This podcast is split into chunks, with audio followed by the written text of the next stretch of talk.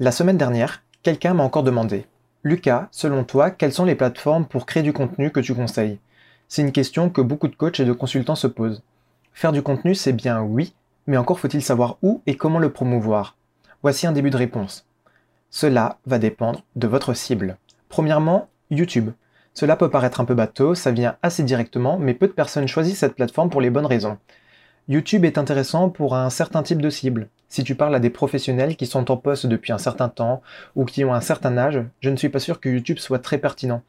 De manière générale, on ne s'adresse pas à des dirigeants de sociétés sur YouTube. Même si certains peuvent très bien consommer ce type de contenu, ce n'est pas sur cette plateforme que tu trouveras ta cible. Par contre, si tu es des particuliers et que tu parles de relations sociales, de santé, de sport ou de développement personnel, YouTube, c'est parfait ou bien en business, si tu parles entre guillemets aux apprentis entrepreneurs, aux personnes qui ne sont pas forcément à un stade très avancé. C'est l'idéal car c'est une plateforme très grand public. C'est la plateforme sur laquelle tout le monde se rend pour apprendre des choses, même si l'audience reste assez jeune. Après YouTube, on peut parler des blogs. Je voudrais être assez clair par rapport à ça, créer un blog, ça demande du travail. C'est pour ceux qui aiment la forme écrite plus qu'autre chose. Le blog, c'est bien si tu arrives à promouvoir ton contenu. Si tu es coach ou consultant par exemple, le blog c'est bien, car il y a des personnes qui aiment lire, ou du moins qui préfèrent lire au lieu de regarder une vidéo. Le blog, c'est à la fois pour les professionnels et les particuliers. C'est très général, c'est surtout à toi d'amener les bonnes personnes dessus, ce qui est assez différent des plateformes où ton audience est déjà là, comme YouTube ou LinkedIn et Instagram, que l'on verra par la suite. En troisième point, j'aimerais parler de LinkedIn. Si tu veux créer du contenu sur LinkedIn, il faut le faire. Mais attention, c'est uniquement pour une audience professionnelle.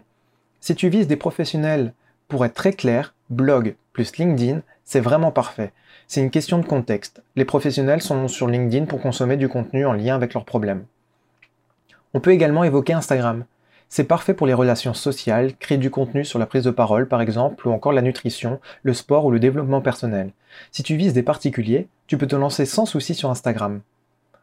À toi ensuite de choisir une sous-niche ou une sous-catégorie, pas trop concurrentielle, sur laquelle tu pourras créer du contenu.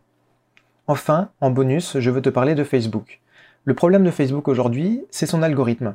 La portée des publications est de plus en plus réduite, avec une forte incitation à passer la main au portefeuille pour améliorer sa visibilité. Pour moi, Facebook, c'est aujourd'hui plus un réseau social de redirection. Il sert plus à driver ton audience vers d'autres plateformes. Il faut créer du contenu sur Facebook, de manière régulière, que tu vises des professionnels ou des particuliers, mais plutôt pour les amener ailleurs, les diriger vers ton site, par exemple. Voici aujourd'hui pour moi comment je considère les différentes plateformes qui sont à ta disposition et comment les utiliser.